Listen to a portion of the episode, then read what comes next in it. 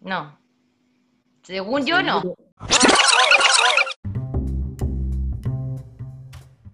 Esta pregunta también es típica. Dice, ¿es más rápido sacar la Working Holiday directamente en Nueva Zelanda?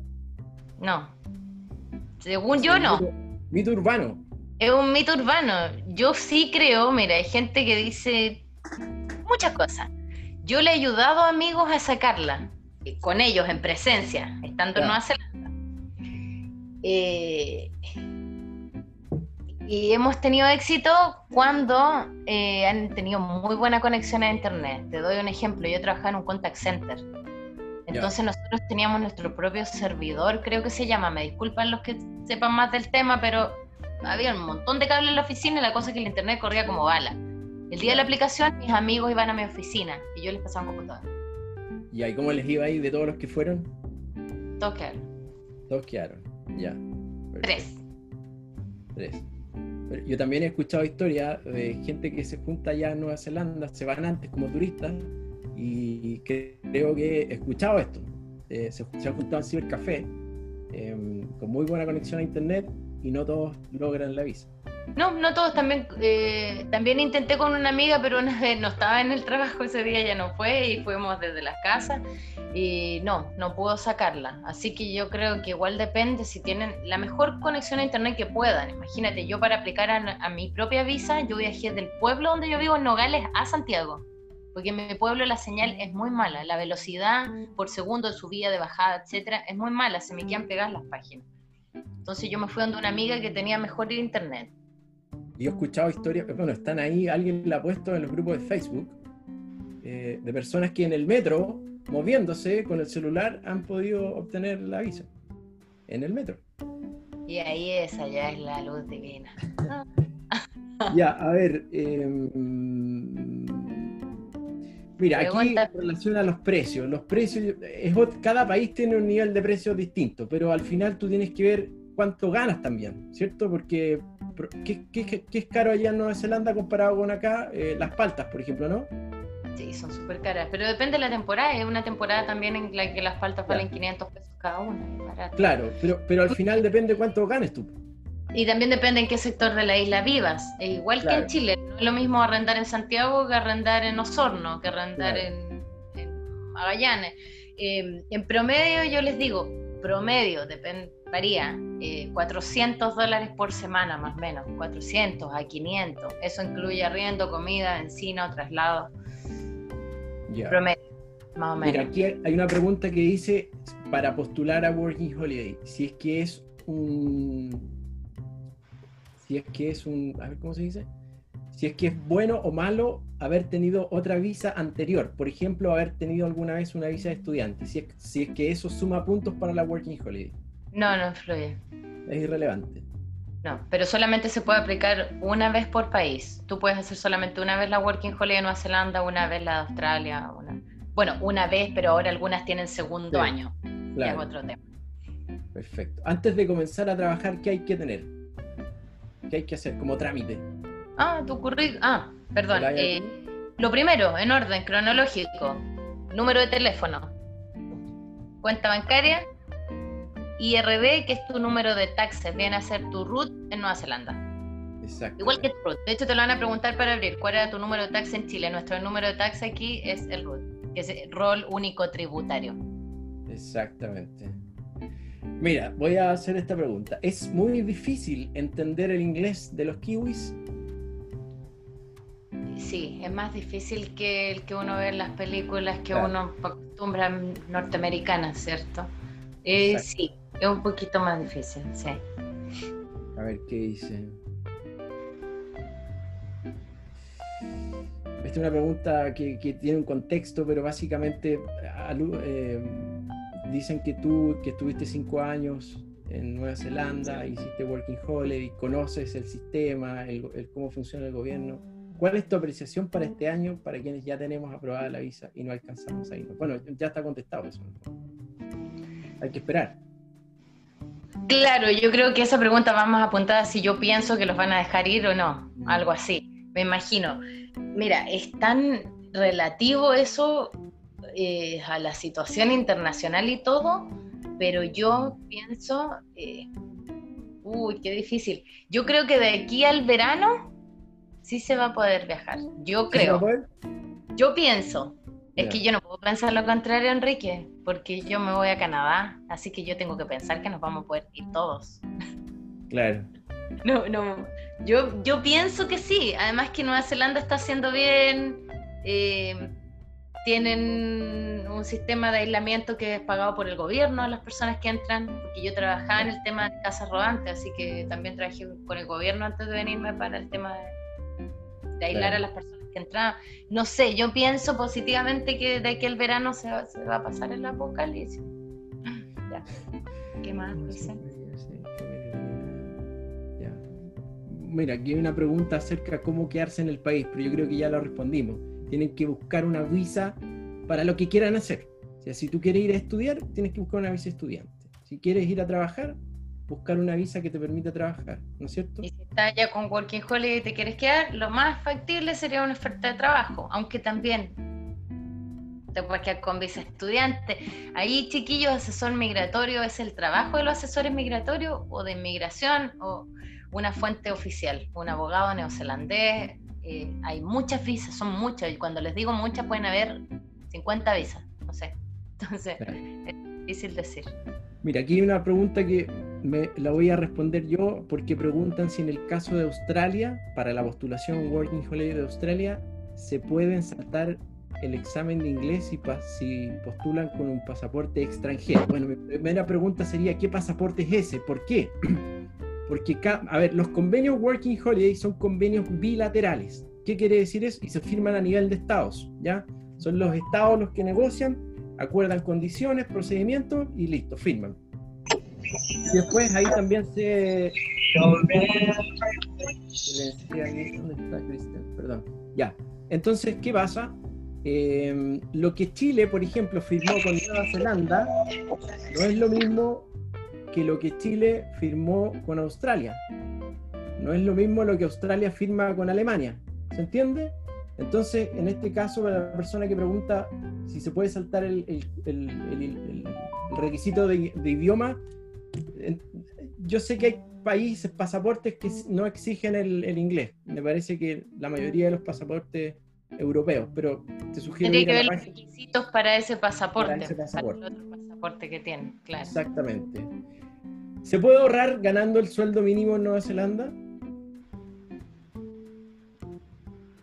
Ganando el sueldo mínimo, sí se puede ahorrar, pero tendrías que trabajar muchas horas. Por ejemplo, si trabajas 20 horas con el sueldo mínimo, apenas si es que sobrevives. Si trabajas 40, por ahí ya vives bien. Si trabajas 60, ya puedes ahorrar. Con 70 horas a la semana puedes ahorrar mucho dinero también, pero depende, depende de qué, tanto estés dispuesto a trabajar en eso. Daniela, eh, la mayoría de la gente que trabaja en Working Holiday Nueva Zelanda tiene sueldos basados en la hora, ¿ya? La mayoría, porque hay otros basados en producción que son en el campo, pero... Eh, por ejemplo, ¿qué tipo, de, ¿qué tipo de contrato o de trabajo tiene un sueldo mensual, fijo? Yo tenía un sueldo mensual, que se llama On Salary, que a mí me pagaban una vez al mes, no por hora. No me pagaban todos los miércoles. Eh, era un trabajo en turismo.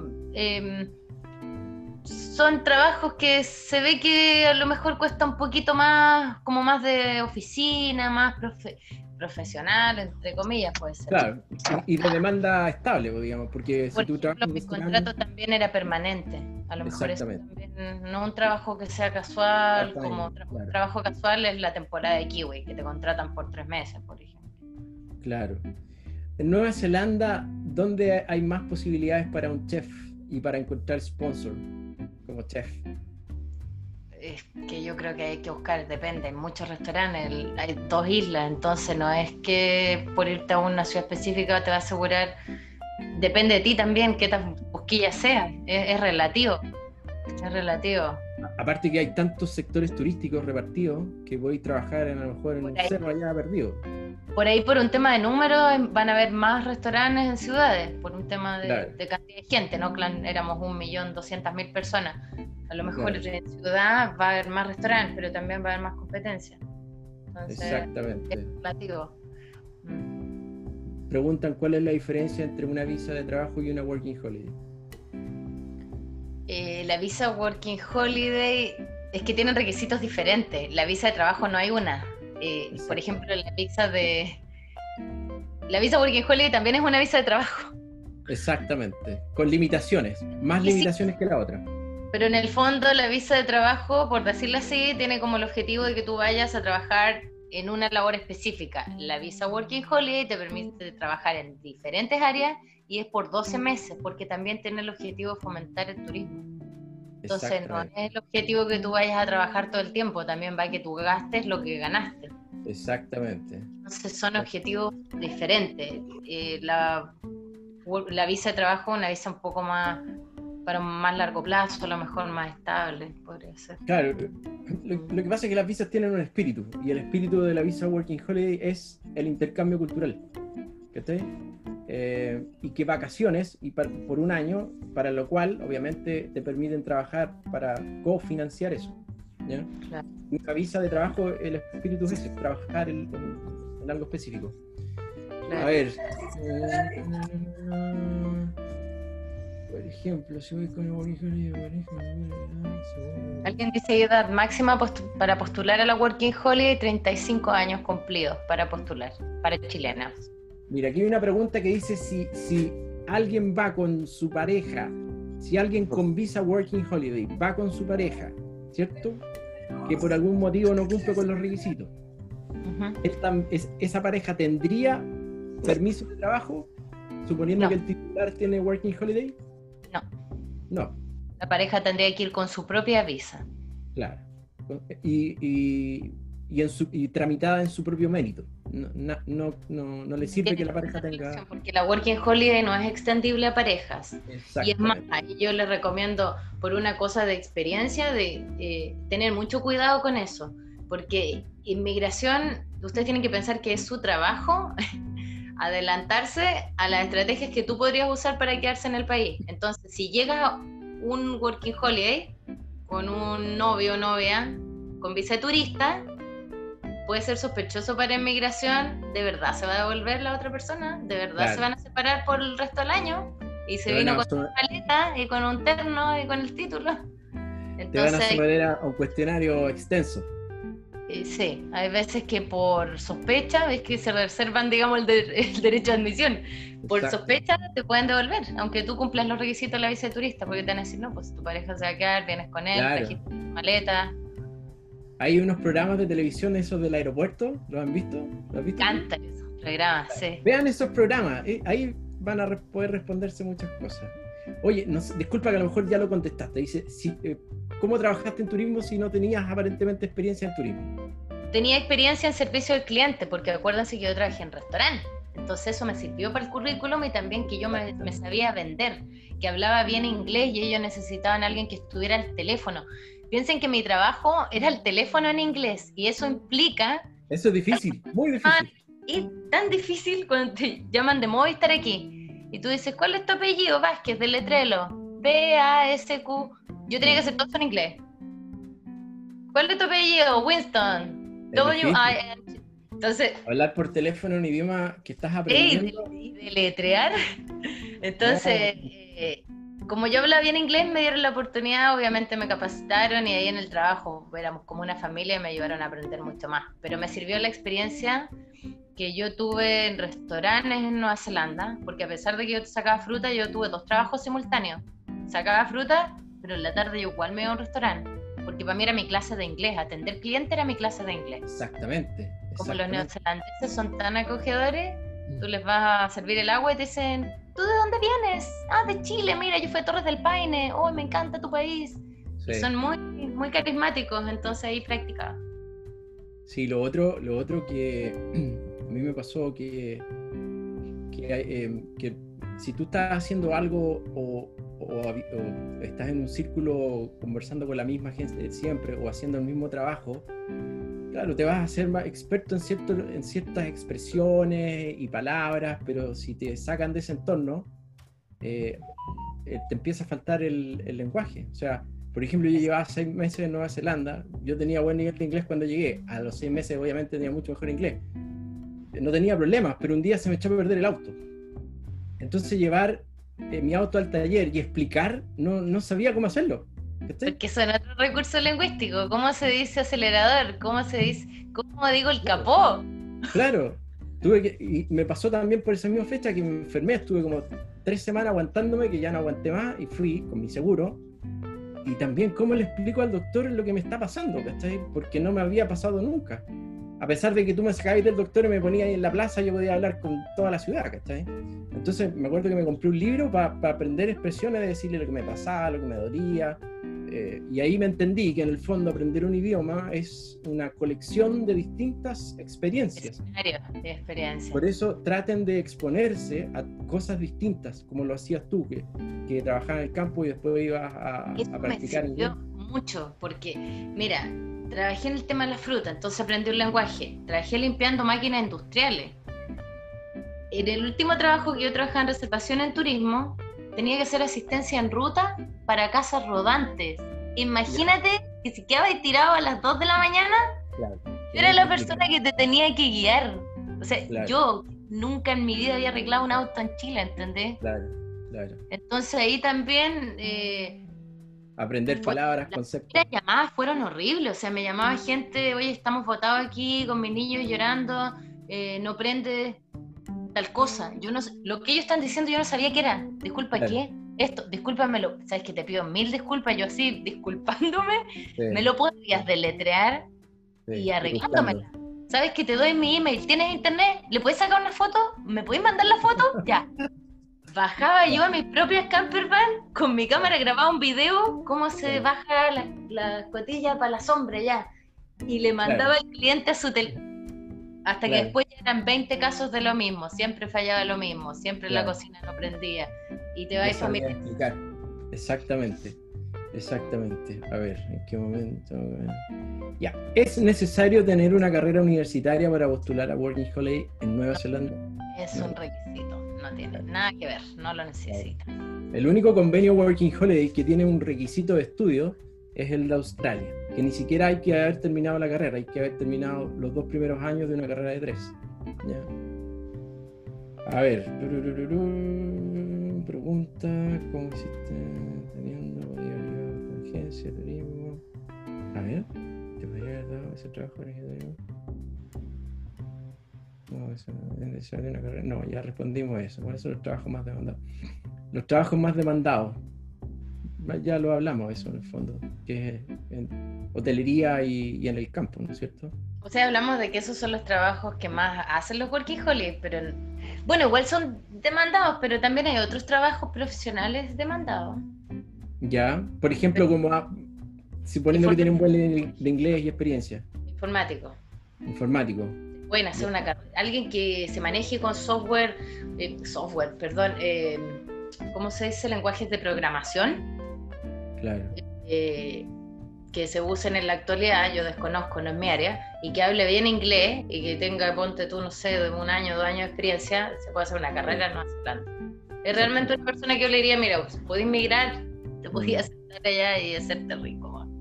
Y, contadores conocí, en mi época contrataban contadores muchos, no sé ahora. Yo no conocí ninguno, pero no lo sé. Pero ahí, chiquillos, se pueden meter a la página de inmigración. Mira, ahora que uno tiene tanto tiempo en la cuarentena, usémoslo en enfocarlo a los sueños que queremos cumplir. Yo ahora estoy haciendo un curso de marketing en redes sociales, que lo imparte Sense y es gratuito. Sense, el sistema de capacitación en Chile. Eso me sirve para mi currículum y para mi negocio y para todo el tema de la comunidad. Pero eh, como te digo, entrar en la página de inmigración y ahí jueguen con las visas. Hay incluso un check, eh, una parte que te chequea y te filtra qué visas aplican a ti según tu edad, tu pasaporte, y te vas a llegar a una parte donde dicen las carreras eh, más requeridas y vaya leyendo. Harto que leer. Mira, aquí hay una, una persona que es profesora de inglés. Pregunta si ella podría ir a trabajar en algo relacionado con, con la enseñanza, por ejemplo. Yo pienso, Pero tampoco es mi área, entonces no. Pienso que, sí, pienso que sí. Sí, lo que yo sé es que los profesores que no son de países eh, anglófonos tienen que hacer aparentemente una, una convalidación. ¿ya? hice un videito yo el último cómo convalidar el título de Nueva Zelanda. No hablo de, hablo un poquito de los profesores, pero te doy la página ahí donde encuentras la información que buscas a lo mejor. Así que anda, el, se llama NZQA, que es la autoridad para eh, convalidar títulos. No todos se pueden convalidar a través de ellos, pero ellos te pueden dirigir a la fuente que necesitas. Claro. Mira, esta la voy a responder yo. Me preguntan acá si es que se puede postular simultáneamente a dos países. ¿Ya? Sí, sí se puede. De hecho, mañana puedes postular a todos los convenios que estén abiertos, suponiendo que están abiertos, ¿cierto? Ahora, ahora eso no, no sería muy sensato. ¿Por qué? Porque fíjate que las visas tienen vigencias, ¿ya? Y todos los países tienen distintas condiciones. Por ejemplo, en el caso de Nueva Zelanda, si te dan la visa el primero de noviembre, tú puedes ingresar a Nueva Zelanda hasta el 31 30 de octubre del año siguiente, ¿ya? Hay otras visas, como la alemana, por ejemplo, que tú tienes que declarar en el formulario de postulación cuándo quieres ingresar. Por lo tanto, esa fecha va a comenzar tu visa. Entonces, fíjate, si quieres postular simultáneamente a, varios países, fíjate en las, en, en, las vigencias, ¿ya? Para que no se traslapen las vigencias y pierdas tiempo eh, de una visa que esté traslapada con la otra. Ya, los impuestos se pagan, se descuentan del sueldo, ¿no es cierto? Impuesto a la renta eh, de tu sueldo, tu empleador lo rebaja y lo paga. Claro, generalmente sí, tu empleador debería legalmente pagar tu impuesto y el impuesto depende de cuánto ganes, puede ser más o menos. Eh, después de la devolución de impuestos, igual que en Chile, al final del año contable. Eh, a veces te tienen que volver, a veces no te tienen que volver, a veces tienes que pagar. Y mira, aquí eh, hay alguien que pregunta si tú y yo trabajamos para Working Holiday, ¿ya? Eh, yo quiero aclarar eh, que mi blog, workingholiday.cl, es simplemente un blog de información. yo no tengo nada que ver con los convenios, no soy el que da las visas, nada, es un, blog de información, ¿ya? Con un, muy buen, con un muy buen nombre. ¿Por qué, ¿Por qué, lo quiero aclarar? Porque a veces algunas personas creen que yo doy las visas, eh, que yo vendo paquetes turísticos. No, nada. Working Holiday es solamente un blog y Daniela Hoy Vuelvo también es un blog de formación y una youtuber que de ahí yo le voy a hacer unas preguntas de YouTube. ¿ya? No sé si quieres agregar algo con respecto a esa pregunta. Eh, no, no, ya lo respondiste. No, no trabajo. Es que no hay una agencia de working. No, no, no, una institución working holiday, es un convenio y todo se hace a través de inmigración, o la embajada. Inmigración o embajada de cada país. Claro. A ver, ¿cómo es la industria del café en Nueva Zelanda? Fuerte. Sí, es una. Eh, eh, Nueva Zelanda, yo no he ido a Inglaterra, pero me imagino que de allá debe venir la influencia. No creo que los maoris tomaran café antes de los que llegaran los ingleses. Eh, se toma harto café, hay cultura de, del café, así que la gente que, tiene el famoso curso de barista o habilidades para hacer los dibujitos, le gusta trabajar en el tema del café, tetería y todo eso, eh, allá hay harto, mucho, mucho, mucho. Claro. A ver, aquí alguien pregunta por el tema del racismo con los extranjeros. ¿Qué pregunta? ¿Si son racistas con los extranjeros?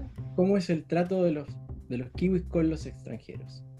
Mira, el trato es bueno, el trato es bueno con los extranjeros, o sea, yo, yo me sentí cómoda, pero eh, no sé si la... O sea, racismo hay, ¿entendí? Racismo yo creo que hay en todas partes.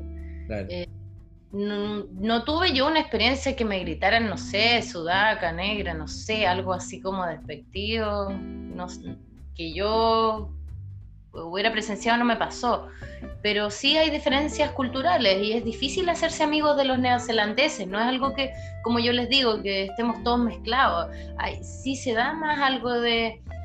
Es tan multicultural que, que uno termina teniendo amigos de otros países y también es por eso, porque es multicultural. Mi mejor amiga en Nueva Zelanda es alemana. Y yo tengo amigos también colombianos y tengo amigos neozelandeses, eh, tengo dos que Lara y, Anton, que son mis amigos kiwi, eh, tengo amigos argentinos allá, entonces, pero sí, eh, no es tan fácil insertarse, eh, mezclarse con ellos, por un tema de la, no que sean racistas, sino por un tema de idioma, de humor, de intereses. Nosotros nos reímos de cosas más picaronas, por ahí ellos se ríen de otras cosas, entonces te puede ser aburrido. O, o tienen sus amigos de la universidad y tú eres simplemente la persona del trabajo. Oye, aquí preguntan para los que tienen Working Holiday. Eh, si es que está, me imagino la pregunta, si está incluida la salud eh, o tienes que tener seguro. Tienes que tener seguro cuando tú vas como Working Holiday. A no, ser que tengas un accidente. Em, allá hay un sistema que se llama ACC, que viene a ser como el sistema público de salud. Eh, el sistema público de salud en Nueva Zelanda va a proveer asistencia a cualquier persona que tenga un accidente ponte tú arrendaste un vehículo y te pillaron ahí, no sé, quebrado, botado en un choque, te van a atender, obviamente. Claro. No es como acá que si no tenía el cheque, creo que si no firmáis aquí no te atienden, no, no, lo sé. Pero eh, puede que después te lo cobren. Exactamente, pero, pero no, por, no por tener la visa tú tienes derecho a, ocupar el sistema público. No, no, no, no, es un caso fortuito de turismo, pero por, eso, por eso hay que tener seguro. El seguro es parte de los requisitos, no se salte Te mueres allá o te tienen que repatriar, eso tiene que estar incluido en tu seguro también. Claro. Bueno, voy a tratar de. A ver. Voy a tratar de resumir porque, mira, voy avanzando y para abajo todavía me quedan 40 mensajes. Entonces, voy, resumiendo. Ahí Felipe Santander compartió el link de inmigración por ahí el link, así que ahí chiquillos para que estudien, para que lo vean. A lo mejor Google eh, le ofrece la opción de traducirlo al español, ahí lo pueden estudiar quizá un poquito más fácil. Mira, pregunta... No, la residencia, que me pregunta, sorry. si saqué la residencia, no, no la saqué. Ya, preguntan si la visa Working Holiday te da alojamiento.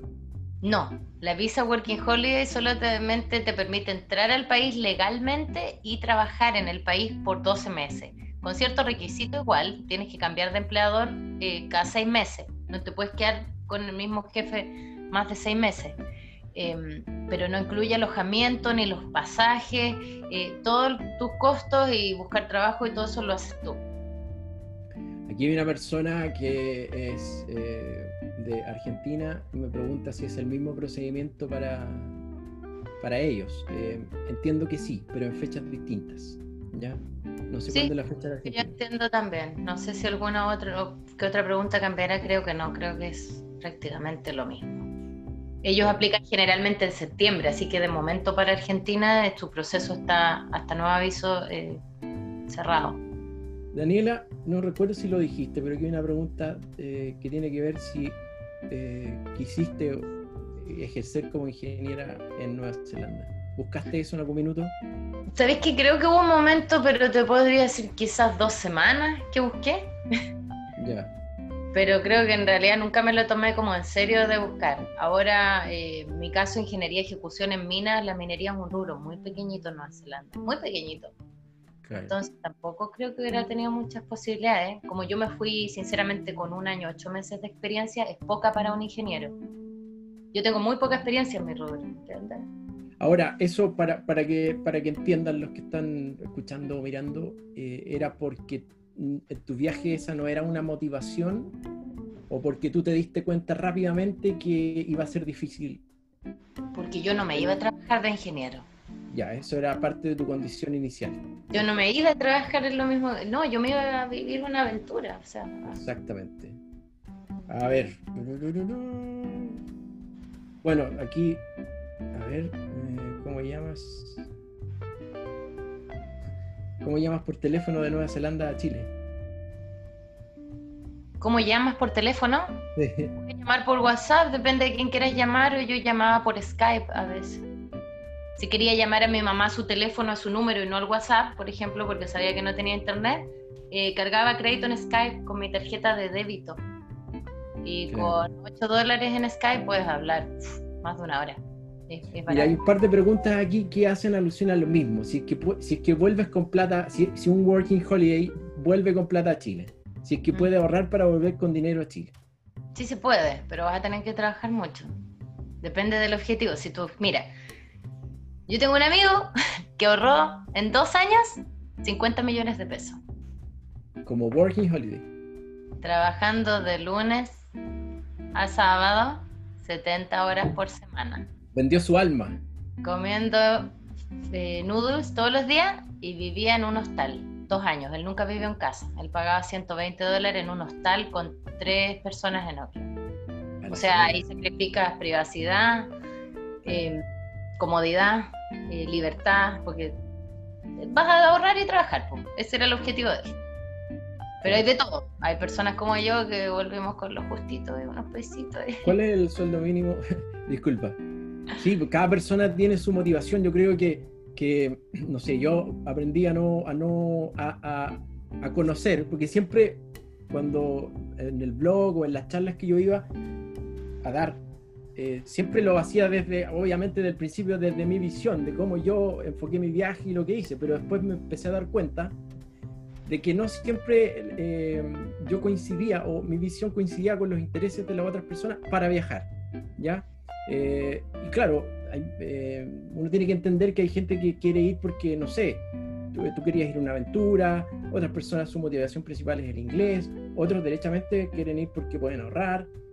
Otros quieren ir para siempre y hacer su vida allá y no volver nunca más. Claro, entonces cada persona en su viaje tendrá su motivación inicial y bueno, si la puede mantener ideal, o si no te van a pasar muchas cosas que a lo mejor te van a hacer cambiar la visión, lo cual también está bien. A ver. Eh, mira, preguntan por cuánto de. Alguien aquí pone una cifra, digamos, pero, pero ¿cuánto sería la cantidad de dinero adecuada para irse a partir una working holiday? a iniciar la Working Holiday? Yo recomiendo irse por lo menos con 2 millones, por lo menos. Por decir tu número, para, porque con eso te vaya a poder mantener un mes sin, trabajar. Ya después se va a poner un poquito más complicado el escenario. me van a perdonar, pero voy a tener que ir saltándome preguntas porque... Nos vamos para las dos horas ya. Oye, gracias a todos los que están conectados hoy. Hemos mantenido un nivel de conexión importante. Gracias, niños. Espero que información. Algunos han abandonado hoy, pero, pero gracias, gracias por estar conectados. Eh, abríguense bien, porque está haciendo frío donde están. Aquí nos invitan si saben cómo nos colocamos. Qué chistoso. Ya. ¿Recomiendas hacer un curso de inglés antes de ir a Nueva Zelanda? Seis oh, meses, por ejemplo. Oh, qué complicada esta pregunta, no me la hagan a mí. Em, mira, yo recomiendo hacer un curso de inglés cuando no sabes nada de inglés. Y nada me refiero a estas personas que te dicen hello, how are you, lo que aprendiste en el colegio, que nadie te saluda así, nadie, nadie dijo nunca hello. nadie. Eh, a ellos sí les recomiendo hacer el curso de inglés. A las personas que se fueron con mi nivel de inglés, o el tuyo, Enrique, que tú dijiste que tú te podías ir al banquito, al banco solo, hacer tus cositas solo. La verdad es que no, porque yo siento que em, la, fluidez o estos conceptos que aprendiste tú en los diversos trabajos, que fuiste ampliando tu vocabulario, lo vas a aprender. chascarros, en chascarros varios. En el do it yourself. ¿Cachai? Como mm, en el haciendo. Así que a ellos yo siento que es mucho pagar, a veces dos millones y medio por un curso, si al final igual eh, ya lo vaya a mejorar. Entonces yo recomiendo que si tienen muy básico, sí, y si tienen un inglés intermedio, no, no, no. Bajo mi, mi, perspectiva, por ejemplo, yo ahora me voy a Canadá y yo no sé francés, nada, nada sí tengo la idea de quizás hacer un curso, porque estuve en una clase el año pasado, ya se me olvidó todo, pero yo no sé nada, o sea, yo no te puedo responder algo en francés. Cuando ya esté más nivelada, ahí ya a la vida. Oye, eh, sí, mira, yo quiero ahí opinar. Claro, yo, yo llegué a Nueva Zelanda y tenía un nivel de inglés que me, me, podía mover tranquilamente, pero, pero mi objetivo mío en ese minuto personal era mejorar todo lo que pudiera en inglés. Por lo tanto, yo llegué y a la semana me, estaba en una escuela. Y fui creo que un mes y medio o dos meses, no me acuerdo.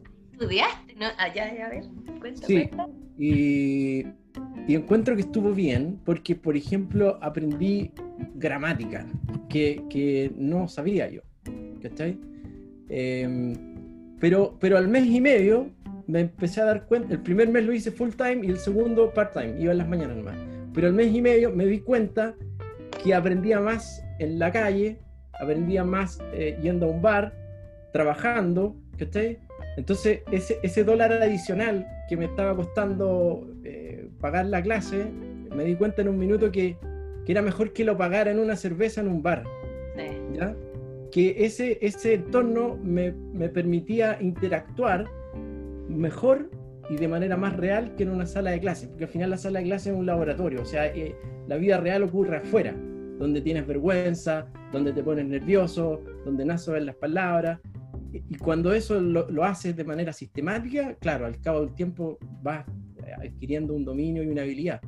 Entonces, eh, yo no soy partidario de pagar antes de salir de Chile seis meses de, de escuela o nueve meses de escuela pueden pagar dos o tres meses, pero, pero cuando descubran ese punto donde fuera de la clase aprenden más, yo creo que hasta ahí hay que llegar, pero nunca dejar de estudiar. O sea, cuando tú estás eh, con nativos, por ejemplo, eh, tenéis que subirte al carro rápido, porque ellos hablan a otra velocidad, usan palabras y expresiones que tú no conoces, entonces nunca terminas de aprender. El curso de inglés está en la vida misma, porque uno dice, yo digo, yo sinceramente nunca he hecho un curso de inglés, pero yo... Eh, empecé a hablar inglés desde los 8 años, 9 años más o menos. Em, empecé a ver las películas, a buscar las letras de las canciones de Britney. Ya. Imagínate, de los Factory Boys. Entonces, hasta el día de hoy que uno descarga esta aplicación, yo tengo mi computadora en inglés, tengo mi teléfono en inglés, em, llegué a un punto en el que, imagínate, el otro día puse una película con mi mamá y cuando llevaba media hora, mi mamá me dice, ¿en algún momento van a hablar español, Dani? Y yo no me di cuenta que la película estaba en inglés. Sí, claro. La mamá no me dije, no me, no me doy, no me di cuenta. Entonces, todas las aplicaciones, eh, a veces lo que leemos, los, eh, ya estamos absorbiendo el inglés, el inglés nos llega en el fondo. Claro. No así con otros idiomas, pero sí, como dices tú, la técnica de la cerveza, y más cuando uno está un poquito copeteado, es que te desinhides. Ya te da lo mismo si la weá es como manejar. Es que estoy la lengua como que fuera experto en. Cuidado, Claro, y que curado todo. La... Todos hablamos inglés curado. Obvio, Entonces, es una muy buena estrategia por ahí alguien, alguien decía que le daba vergüenza hablar en inglés. Y yo creo que a todos, a todos en algún minuto, escucharnos, mira, incluso solo el ejercicio de escucharte tú es incómodo a veces, o de verte, más aún escucharte en otro idioma. Pero eso en algún minuto se te va a pasar. Pero tienes que exponerte a la, a la situación. ¿Por qué? Porque tú dijiste al principio que el primer año a lo mejor te arrepentiste de, haber, eh, de haberte reunido mucho en un ciclo, en, un, en un entorno de latinos, ¿no es cierto? Es que yo siempre estuve expuesta al inglés porque yo fui con el mismo objetivo que tú. Yo, eh, mi amigo era en latinos, pero yo viví con kiwis. Ya. ¿Entendí? Y siempre mantuve el trabajo de mesera paralelo a los otros. Eh, pero em, en el sentido laboral fue que yo me moví en trabajos eh, más forzados por el inglés. Pero yo siempre estuve expuesta, siempre estuve, mi inglés fue mejorando, sí. Exactamente hasta el momento de llegar al trabajo, eh, de hablar por teléfono y enviar emails en inglés. ¿Entendí? Claro, claro. Mira, aquí hay una pregunta, dice, ¿cuál es la mejor forma de buscar trabajo? Eh, uh, es que hay dos formas. Puede ser online, yo creo que esa es como la más popular. Preparar tu currículum, aplicar por las páginas, puede incluso aplicar antes de llegar, empezar a buscar trabajo. Eh, se usa mucho hacer entrevistas por Skype en Nueva Zelanda, incluso antes del virus lo hacían y entrevistas telefónicas. Em, y lo otro es eh, la antigua técnica de ir en persona con el currículum abajo el brazo y que le ayudo. claro, yo, yo, creo que es la actitud que tú muestres lo principal. Que tenga un buen inglés, mientras mejor inglés, más posibilidades vas a tener. Pero es que tú y yo hablamos desde nuestra perspectiva y tú igual eres una persona con personalidad. Yo tengo mucha personalidad. Eh, y he, notado que las personas con más extrovertidas eh, mejoran más rápido porque no te dan pudor tantas cosas. Pero yo estaba pensando ahora que quizás hay gente que es mucho más tímida y es un tema este de enfrentarse.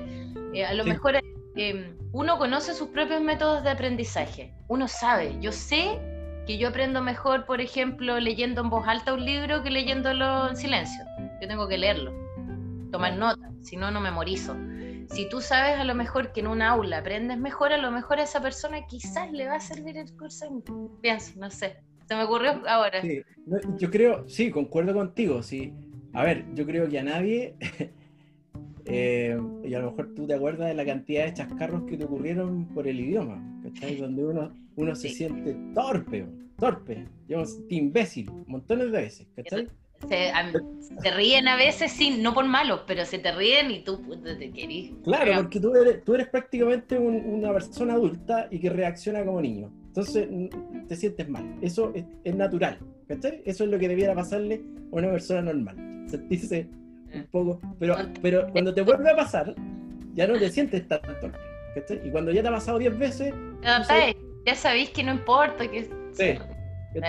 Entonces ahí tú, en el fondo, vas perdiendo eh, esa timidez eh, o vas descubriendo a alguien, una persona nueva en ti, porque mucha gente después de este viaje, como tú lo dijiste, hace cinco años, Daniela era otra persona, Y al cabo de un año, Daniela también era otra persona, y al cabo de seis meses, Daniela también era, otra persona. Entonces, estos viajes a muchas personas los ayudan a encontrar talento o descubren eh, cosas de ellos que no conocían. Y eso también es lo bonito de someterse a, un entorno distinto eh, cuando estáis solo. Eh, la tarea yo creo que es, aprender a conocerse uno mismo eh, en ese entorno donde todo, donde no tienes, a veces no tienes efectos y no tienes posesiones tampoco. Que, no sé, pues yo vivía como en la pobreza relativa, ¿cachai? No, no me podía dar muchos gustos, porque en el fondo yo tenía que hacer durar mi plata, ¿cachai? no era que viviera eh, muerto de hambre, pero en el fondo tenía que manejar. ¿Qué calidad de vida comparado a tu vida en Chile antes de irte? Te apuesto. ¿Cómo, cómo?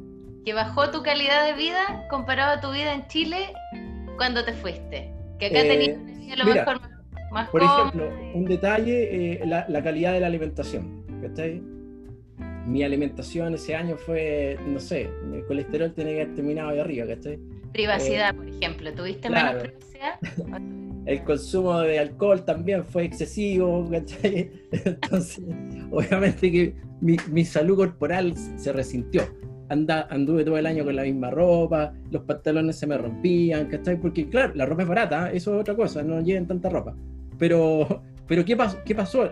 La plata para mí en algún minuto ya pasó a ser más importante ocuparla en pasarlo bien, entre comillas, ¿cachai?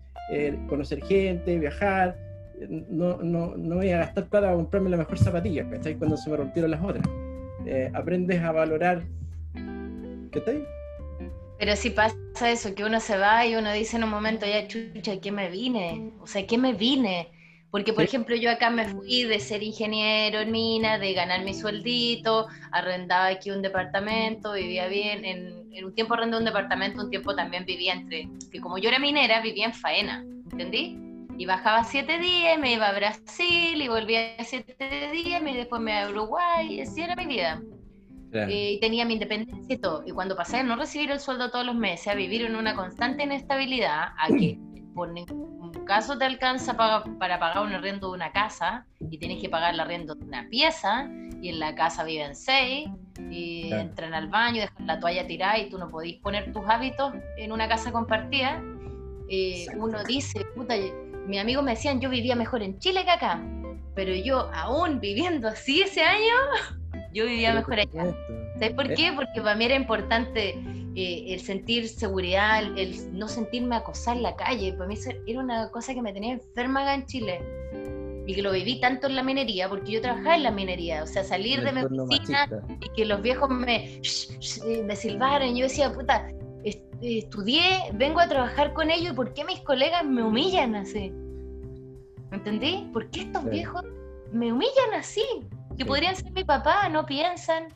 Entonces, allá enfrentarme a otro sistema, no importa que tenga que compartir la casa, no importa. Y después vais subiendo, vais ganando más, aprendí a controlar el dinero en, otra moneda, aprendí a no andar como el Enrique ya de un bar en otro bar. Y, ahí ya llegáis a un nivel en el que estáis cómodo, con tus lucas, con buen trabajito y todo afuera. Y con la calidad de vida que también te ofrece el país. Pero sí hay una parte de la Working Holiday que es dura, hay un lado oscuro de la Working Holiday que, que es todo esto, de salir de tu zona cómoda. Claro, es que mira, fíjate, yo creo que tú y yo lo cuento, una parte que lo contamos de manera alegre hoy día, ¿cachai? Y hay 100 personas escuchándonos y quizás muchos dicen, oye, yo también quiero hacer eso, ¿cachai? Que es la idea de, por, lo cual yo tengo un blog, que es compartir experiencia y estoy casi seguro que es la misma idea que tienes tú, que tienes redes sociales, haces videos. Porque en el fondo dice, oye, esto es tan entretenido, lo quiero compartir, ¿cachai? Eh, oye, bueno, creo que hemos ido respondiendo casi todo. Eh, ay, y, y, en algún minuto uno sueña en inglés, ¿no es cierto? ¿Te pasó eso? Sí. y eso es bacán. El cambio cerebral que empecé a tener al hablar el otro idioma es un proceso. Ese ya es un proceso, ya hay estudios sobre eso. Pero em, sí, a mí me pasó, como te digo, que yo ahora no me doy cuenta a veces cuando estoy hablando en, mm. o sea, cuando estoy en inglés o estoy escuchando español, ¿no? no me doy cuenta. Y ojo que no tiene que ver con la pronunciación, yo todavía tengo una pronunciación en inglés que yo siento que no es perfecta, que, que cualquiera puede decir, a ah, ella es sudamericana o debe ser española, pero no tiene que ver em, em, con el entendimiento que tú tenés del inglés, ¿cachai? Yo hablo inglés fluido, pero igual tengo mi acento, pero aún así me pasaba todo eso de Oye. enseñar en inglés. Hay, hay, hay algunas teorías que dicen que uno tiene una personalidad según el idioma que, que hable. O sea, tu personalidad en, español no tiene por qué ser la misma que en inglés. Pero yo siento que cuando llegas a un inglés fluido, que a mí me pasó, yo logré eh, tú mismo. Es que, es que eso yo me acuerdo también, es algo, algo que ocurre en tu cabeza en algún minuto cuando te das cuenta que estás pudiendo ser tú mismo. Y ahí te empecé a sentir cómodo. A mí me pasó que ya después yo logré que me empezaron a, catalogar en mi trabajo como, me decían que era súper, tenía una personalidad muy bubbly, que era como burbujeante, como, y yo decía, chucha, esa verdad soy yo en español, esa era yo en mi grupo de amigas, esa era yo. Te empecé a, encontrar. Oye, mira aquí Cristóbal Herrera dice, me fui solo todo febrero a Chicago por una escuela de inglés y aprendí más por sobrevivencia que en la misma escuela. Que es lo que... Eh, pero sí, hay un lado dark de la Working Holiday que, que, yo recuerdo a veces, incluso me, emociona, y día le decía a mis papás que yo pasé una Navidad lavando platos. Era la noche buena. Ya. Yo me imaginaba mi pobre angelito. Y yo era la que tenía que lavar los platos porque veía a través de la ventana cómo todos los clientes estaban haciendo salud con los niñitos y fueron a cenar y yo estaba sola y era el día de Navidad. Sí. salí, me acuerdo, me encontré con dos chilenos que yo había conocido en ese pueblito. Me dijeron, como Dani, vamos a tomar algo. Y yo los miré y me puse a llorar. Me decían, pero no lloré. y yo, pero es que estoy sola, ¿cachai? Que son, es fuerte, pues yo decía, puta, Navidad, ¿cachai? Entonces ese es como el lado de la soledad y tiene todo un cuento que al final te da herramientas para la vida, para los que se quieran exponer, no todos necesitan pasarla mal para aprender. Exactamente. Oye, mira, yo creo que hemos contestado casi todas las preguntas. Eh, quiero agradecer a todos los chicos que, hasta aquí nos han seguido de manera consistente. Lo siento, eh, uno. te, quiero, te quiero ya como para ir cerrando, eh, preguntar, como a mí me gustan las redes sociales, ¿cierto? Eh, em, cuéntanos un poco más de tu canal de YouTube, que es la manera que yo te conocí, que yo te encontré eh, por el algoritmo de YouTube probablemente, que apareció ahí Daniela y te empecé a seguir y creo que después tenías tu, tu página, pero en el fondo entiendo que probablemente tú vienes del YouTube. Bueno, me dijiste que habías tenido primero un blog, pero, pero a lo mejor esto es lo que yo veo de lejos, digamos. Eh, para mí Daniela Hoy Vuelvo eh, viene de ahí, de la imagen y del audio. Eh, si nos puedes contar un poquito más, ¿qué, qué, ¿cómo eso te sirvió en Nueva Zelanda? ¿Cómo te ha servido en lo personal? cuéntanos un poquito de esa, de esa parte tuya. Mira, el, el YouTube fue una consecuencia de mi propia personalidad y del blog, ¿entendí? Yo siempre he sido como que me gusta escribir, em, me gusta anotar todo lo que aprendo, soy como súper metódica de organizar cosas. Y, y bueno, partí escribiendo la, mis aventuras en Nueva Zelanda. Al principio publicaba todo, todavía está ese blogspot. blogspot. Y, y, después empecé a hacer los videos y me gustó mucho el tema de aprender a editar y, me entretenía. Me, me gusta lo que es audio, video, contenido y mm, como soy buena para hablar, eh, me gusta compartir mi experiencia porque siento que, eh, sé que no todos tienen la oportunidad de hacer lo que nosotros hemos hecho. Claro, totalmente. Y la palabra oportunidad eh, creo que la terminé de aprender con el estallido social en Chile. Porque antes yo erróneamente decía, si tú quieres, puedes. depende 100% de ti. Pero no, no depende 100% de ti los niños que se criaron solos en el Sename, dudo que tengan esta posibilidad, entendí, hay gente que no la tiene. Somos nosotros los que hablamos de, ah, que fuiste a la universidad, que pudiste viajar y, no son todos. Entonces, eh, yo sentía que, eh, que valía la pena contar esta historia, porque pueden inspirar a otros, y a lo mejor aunque no puedan viajar, también los pueden inspirar en otros ámbitos de su vida, ¿entendí? Y en el fondo, para mí el viaje yo creo que lo que yo buscaba era ser mejor persona. Yo creo que esa era mi, mi motivación, ¿me entendí? Encontrar una sociedad en la que yo me sintiera cómoda y que yo dijera, y no para siempre, ojo, yo quiero seguir viajando y explorando países. Em, pero eh, para mí Chile se me hacía chico, ¿me entendí? Yo viajé todo Chile antes de irme, casi me falta eh, Iquique y, San Pedro de Atacama. Eh, y se me hacía chico, entonces yo decía, tiene que haber más, o sea, si yo viajo más, eh, y fui la primera de mi familia que, que, tuvo pasaporte, fui la primera de mi familia que viajó al extranjero y ahora mis papás viajan porque yo también los llevo, o se empezaron a agarrar el gustito. Y mi hermana... ¿Tus papás, fueron, tus papás fueron a Nueva Zelanda, por eso, no? Ellos fueron a Nueva Zelanda. Mi hermana terminó yéndose a Australia, mi hermana ahora está en Australia, mis papás fueron a Australia ahora, y así empezamos, yo los llevé a Cuba el año pasado, que era el sueño de mi papá, era Cuba, y así empezamos a viajar. Junto con mi propia vida, el canal fue creciendo porque yo empecé a viajar más, ¿cierto? Eh, empecé a aprender eh, cómo comunicarme mejor y las redes sociales son exponenciales, sobre todo YouTube. La gente absorbe contenido, la gente quiere información rápida. En YouTube eso tú buscas, tú no buscas leer, ni, oh, dime cómo, cómo lo hago, ya. Receta, pongo los huevos, pongo la harina, listo, está aquí listo Entonces aquí yo te digo, ¿quieres ir acá? Bueno, necesitas esto, te sale tanta plata. Y así lo hice yo. Y una cosa llevó a la otra, terminé conociendo a Alan por el mundo. Eso me dio una tremenda ventana que no fue algo buscado. Yo nunca pensé que Alan me iba a poner en su video, nunca. Cuando yo le escribí a Alan, de hecho, yo le invité un café. Le dije, solamente quiero que me digáis qué se siente vivir viajando, porque es mi sueño. Y él era la única persona que yo conocía que había convertido su sueño en su vida. Claro. Y él me dijo, como, ¿sabes qué? Eh, me busca tanta gente, yo ya tengo dos millones de seguidores, y yo distingo quién me busca por interés y quién no, ¿cachai? Claro. Y como que no sé si lo hizo como adrede, como para ayudarme, no sé, pero él empezó a decir, Daniela tiene un blog muy chévere, síganla, y está muy padre.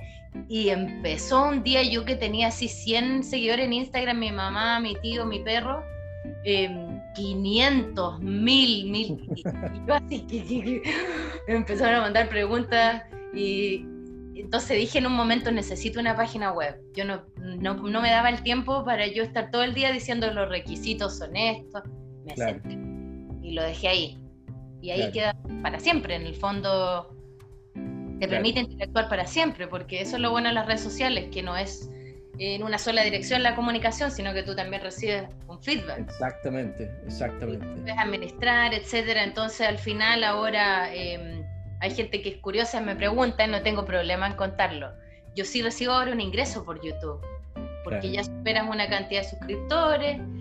Ahora se me ocurrió la idea también de cobrar por mi tiempo. Entonces, por ejemplo, yo hago estas charlas que son gratuitas, la información en mi página web es gratis, YouTube es mm. gratis. Pero alguien que me dice quiero que llamarte por teléfono y que me digas cómo abro la cuenta del banco, yo cobro ahora. Exactamente. Y, es tu tiempo claro, les digo, tengo una asesoría, hablamos de ti, te recomiendo todo, pero me paga. Entonces también se ha convertido ahora en un ingreso y aparte en una herramienta para buscar trabajo. Yo ahora el trabajo que he aplicado en Canadá y que eh, ya tuve como una conversación, nada seguro, pero que siento que mi currículum vende más ahora. Eh, marketing digital, redes sociales. Por supuesto. SEO, porque yo ahora me manejo con herramientas digitales, ¿entendí? Entonces me dio, me dio una carrera en el fondo. Claro, complementó. Un oficio. Eh. Claro, complementó. Yo, creo que, que, que, uno como profesional tiene que buscar el complemento de cosas. ¿cachai? Em, porque te hace un profesional y una persona más íntegra. Y en el fondo, eh, todos quieren, ojalá, tener un mejor trabajo, mejores oportunidades. Y eso creo yo que en la medida que tú asciendes en, la jerarquía eh, de, la, empresa donde trabajes, ¿cierto? Tú tienes que sumar habilidades, no, no puedes quedarte solo con que eras bueno para las matemáticas o, o para la computación. Cuando tú quieres eh, avanzar, digamos, necesitas complementarte con habilidades blandas, que son las que precisamente te dan una experiencia de viaje, de vivir con otras personas, en otras culturas, saber idiomas, conocer... Si es algo que te gusta, que a mí eso me pasó, que, que, ahora esto se está formando también como en un ingreso, sigue siendo la comunidad que yo le digo como mi, mi, comunidad, mi pequeña comunidad. Claro. Entendí que, que, que, me hablan, los chiquillos me preguntan y yo siento que es algo eh, positivo, o sea, al final hay gente que me escribe y yo me siento bien, o sea, sinceramente a mí me hace sentir muy bien, que me dicen como Dani, esto en Nueva Zelanda es genial, me vine gracias a lo que tú posteaste. Yo digo, chucha, una persona le cambió la vida para siempre a esa persona. Por supuesto, que al final yo creo que es gratificante poder ayudar, sobre todo con algo que a ti te gusta. O sea, eh, es más rico irse a acostar cuando sabes que pudiste aportar con algo a alguien y, por muy poco que sea, porque pasó por tu video o pasó por mi blog o leyó o estuvo aquí, esa persona fue, viajó o hizo algo distinto y, le cambió el resto de la vida. O sea, eh, tú eres otra persona hoy día y yo pude serlo también en la medida que pude viajar, conocer, exponerme a situaciones nuevas. Entonces, hoy día, obviamente, mucha gente puede y tiene que hacerlo. El, Chile de nuestros papás, esto era difícil hacerlo. El Chile de nuestros abuelos, oye, ¿cuánta gente viajaba hace 50 años atrás? Muy poca. Entonces hoy día, estando estos convenios, yo creo que es lo que, lo que se puede hacer. Yo entiendo que hay gente que no va a poder por situaciones familiares, etcétera, etcétera, etcétera. Eh, pero quien pueda, ojalá que lo haga, no se va a arrepentir, ¿no es cierto? No, no, seguro que no. De verdad que una... Eh, hay que vivirlo, es como eje. ¿Te acuerdas cuando hacían eje? Y te decían, tienes que vivirlo. No te lo puedo contar. No, hay que vivirlo en carne propia y, y, ahí yo creo que, que, no van a parar con las ganas de, de seguir viajando. Oye, bueno, eh, quiero agradecer a todas las personas que se conectaron. Quiero agradecerte a ti, Daniela, muchas gracias por tu tiempo, por tu simpatía, eh, por compartir tu historia. Podríamos hablar a lo mejor esta mañana en la mañana. y no quiero olvidarme de que estamos en una situación complicadísima en todo el mundo. Hay mucha gente sufriendo. Eh, la idea de estos espacios es eh, sobrellevar el encierro y no dejar de soñar con lo que queremos hacer. Así que quiero despedirme agradecerte. A lo mejor hacemos otro live. Agradecer nuevamente a todos los que se conectaron ahí. Y chuta, mira, dos horas, nunca lo pensé. Lo siento, creo que fue inédito este podcast, va a quedar larguísimo. Eh, si me das un minuto también para despedirme de. Por favor, por favor, eh, eh, palabras al cierre. Bueno, muchas gracias a ti, Enrique. Fue un placer, un gustazo conocerte por fin cara a cara que habíamos tenido el contacto ahí digital, pero no, no, no nos habíamos visto la cara. Exactamente. Eh, lo que tú haces también es admirable, creo que es la única página que también reúne a, todas, eh, a todos los convenios, varios convenios, si es que no están todos, así que eh, le sirve un montón a, mucha gente, como yo también un día partí por estas páginas. gracias a todos los que se conectaron también. si alguien quiere le hago publicidad aquí, mi canal de YouTube, y Vuelvo, encuentran mucha información, todo lo que está ahí, chiquillos, gratuito para que lo vean hasta que se cansen. En mi página web tengo el formulario de la Working Holiday con los requisitos, la página oficial de inmigración y todo. Eh, yo me considero una persona súper transparente y no los pueden tratar de engañar, ni engrupir, ni etcétera. Les dejo la información verídica.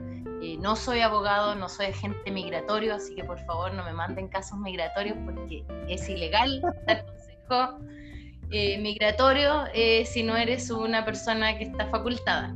claro. Lo que sí yo los ayudo son con dudas sobre la Working Holiday, la experiencia en Nueva Zelanda, cómo buscar casa, trabajo, currículum, etcétera si me escriben, yo feliz lo ayudo eh, con la asesoría que, les ofrezco ahí, o bueno, una que otra consultilla, si es una sola pregunta no les voy a cobrar.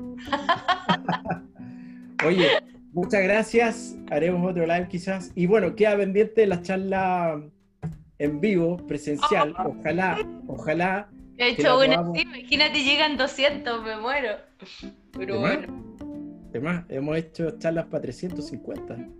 Eh, y teníamos, eh, teníamos ya nosotros el primer semestre el aula magna de la Católica en Santiago, eh, agendada para un evento grande. Lamentablemente no se va a poder hacer.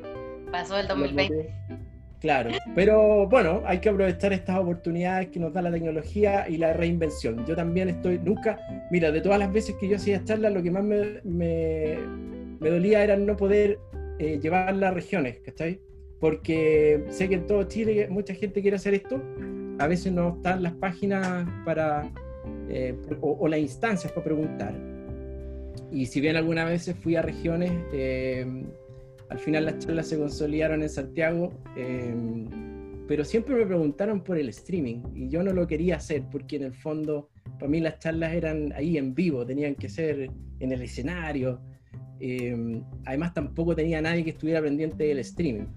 Y vi ahora eh, la posibilidad de compartir eh, las experiencias a través del streaming. Entonces, em, porque sé que mucha gente lo valora y es la manera hoy día de, que podamos llevar estas esta historias a, a todos. Así que bueno, muchas gracias a todos, gracias Daniela. Seguiremos en contacto, cuídense mucho y te vuelvo a agradecer por, por tu tiempo y, simpatía y todo lo que nos contaste. Gracias, ¿ah? chiquillo. Y parece que a salir una cerveza para más ratito. Y bueno, me despido como en mi canal. Nos vemos en el próximo video.